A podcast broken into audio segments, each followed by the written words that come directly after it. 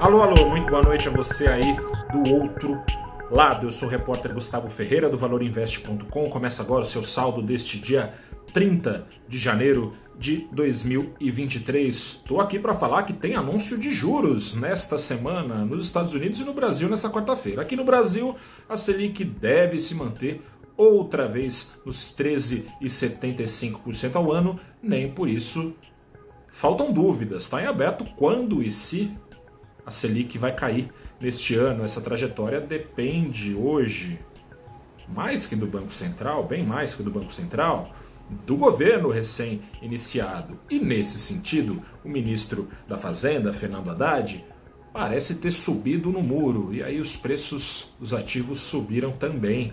Ibovespa e dólar totalmente de lado. Ibovespa fechou o dia totalmente, ó, para não ser, para ser justo aqui, o Ibovespa caiu só 0,04% na altura dos mesmos 112 mil pontos da semana passada, enquanto o dólar subiu 0,06% nos mesmos R$ 5,11 da semana passada. A impressão geral no mercado, outro dia, era de que Haddad trazia racionalidade à pauta econômica, à agenda econômica do presidente Lula. Mas algo nessa percepção mudou.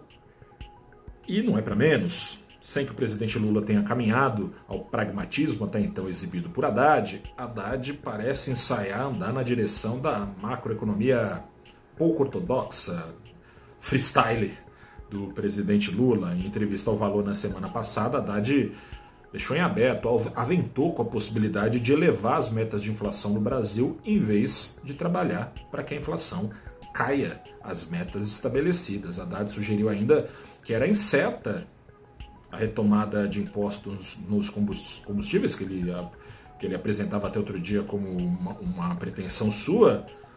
Ele disse que é incerta, né? Depende aí de, de acordo com ele do ritmo do dólar, do petróleo. Isso sim é incerto, né? ritmo de petróleo e dólar é um negócio bastante incerto. Enfim, hoje Haddad deu uma acenada tímida, viu?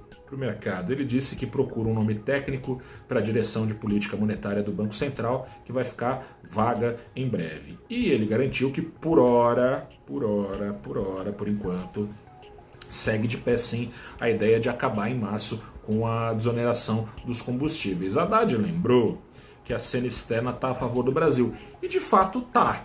Tá, porque a China vai retomando seu crescimento, isso colabora para entrar dólares aqui no Brasil, pelo canal das commodities, coisa e tal.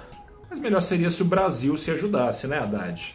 Melhor seria, porque caso os chineses retomem medidas de isolamento social, isso não pode ser descartado, dado que a China vai reabrindo do nada a sua economia uh, num momento que não tem ainda as vacinas necessárias. Caso seja necessário, portanto, regredir em algum grau a política de Covid-0, aí acaba a bonança, né? E essa possibilidade existe. Nesse caso, vai ter mais capacidade de continuar atraindo capitais e reduzir, ou seja, prescindir de juros tão altos assim para atrair esses capitais, que economias? Aquelas economias que forem confiáveis, né? economias emergentes mais bem posicionadas economicamente.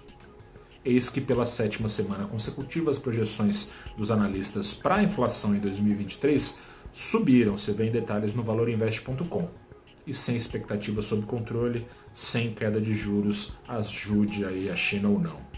Enfim, quer saber mais sobre a China? Dá um pulo no canal do valorinvest.com na playlist do programa Abrindo os Trabalhos, que nessa semana foi sobre a retomada da China e o que você tem a ver com isso. Conversei com a economista-chefe da Tenax, a Débora Nogueira, e com o professor Roberto Dumas Damas professor do INSPER, uma das maiores especialidades em economia chinesa do Brasil, ele que é também hoje estrategista-chefe do Voiter. Dê um pulo lá, um grande abraço, até a próxima, tchau.